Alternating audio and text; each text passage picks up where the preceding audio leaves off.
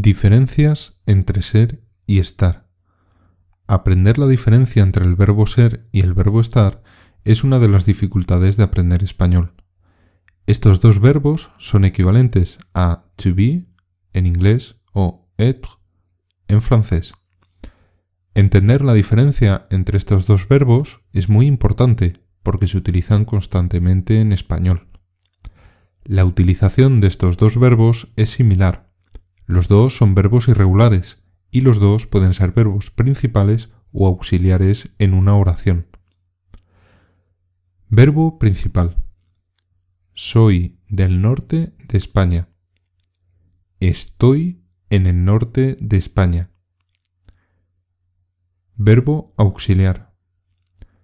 He sido tercero al llegar. He estado tres horas allí. Diferencia entre ser y estar. La principal diferencia entre estos dos verbos es su significado. El verbo ser se utiliza para describir estados permanentes o que duran mucho tiempo. Por ejemplo, para decir de dónde eres. Soy de París. El color de tus ojos. Mis ojos son verdes. O tu forma de ser. Soy muy interesante. El verbo estar se utiliza para describir estados temporales. Por ejemplo, cuando vas de viaje. Estoy en París. O para tu estado de ánimo. Estoy contento. Ejemplos con el verbo ser. En general, usamos el verbo ser en las siguientes situaciones.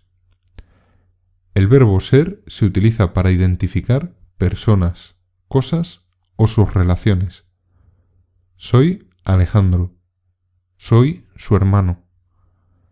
Eres el novio de Carmen. Eres Pablo. Ese edificio es el ayuntamiento. Somos primos. Somos Susana y Carlos. Sois estudiantes de español. Sois los mejores. Son hermanos de Juan. Son Pedro y Luis. El verbo ser también se utiliza para describir la apariencia o características que tiene una persona o cosa.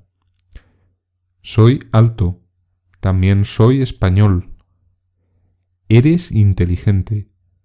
Es muy morena. Somos jóvenes. Siempre sois muy amables. Los pimientos son de color verde, rojo y amarillo. El verbo ser también se utiliza para indicar la posesión, origen o el material de algo. Es mi coche. Eres de Chicago. Quiere decir que ha nacido en Chicago o que vive en Chicago. El bolígrafo es de metal. Somos de Barcelona. Vosotros sois de Liverpool. Quiere decir que han nacido en Liverpool o que viven en Liverpool. Estas sillas son de madera. El verbo ser se utiliza para decir la hora. Son las cuatro y cuarto. Es la una y veinticinco.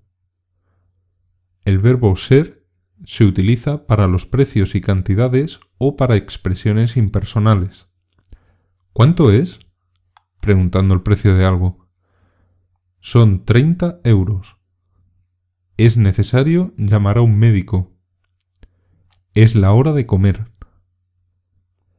Ejemplos con el verbo estar.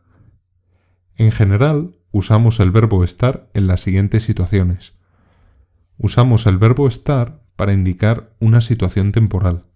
La situación puede ser física, mental, imaginaria o un estado de ánimo.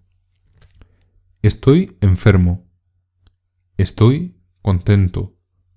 Estás de viaje. Me gusta ver que estás bien.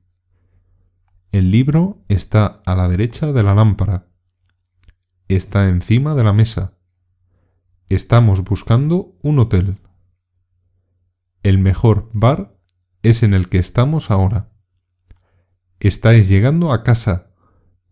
Os cansáis mucho cuando estáis enfermos. Están jugando al póker. Los perros están dentro de la caseta. También usamos el verbo estar para indicar el trabajo que está realizando una persona en un momento determinado, aunque su profesión sea otra. Sonia es comercial, pero ahora está de cajera en un supermercado. Carlos es ingeniero, pero ahora está de camarero en un restaurante. Al usar ser o estar con algunos adjetivos cambia su significado. Cuando se utiliza alguno de estos verbos con un adjetivo, puede cambiar su significado. Por ejemplo, ser malo significa que una persona es malvada o que hace cosas malas. Por ejemplo, Roberto es malo, no puedes confiar en él. Estar malo significa que una persona está enferma. Por ejemplo, Roberto está malo, no podrá ir a bailar. Otro ejemplo. Ser aburrido significa que una persona no sabe o no quiere divertirse. Por ejemplo, Laura es aburrida, nunca hace nada interesante. Estar aburrido significa que una persona no se está divirtiendo en un momento determinado. Por ejemplo, Laura está aburrida. Podemos llamarla para ir al cine. Otro ejemplo. Ser viejo significa que es una persona que tiene muchos años, que es mayor, que es de edad avanzada. Por ejemplo, Julio es viejo. Creo que ya ha cumplido los 90 años. Estar viejo significa que la persona parece tener más años de los que tiene. Por ejemplo, Julio está viejo, parece que tiene 50 años en vez de 40. En resumen, la idea es la misma. Utilizamos ser para estados permanentes y estar para estados temporales.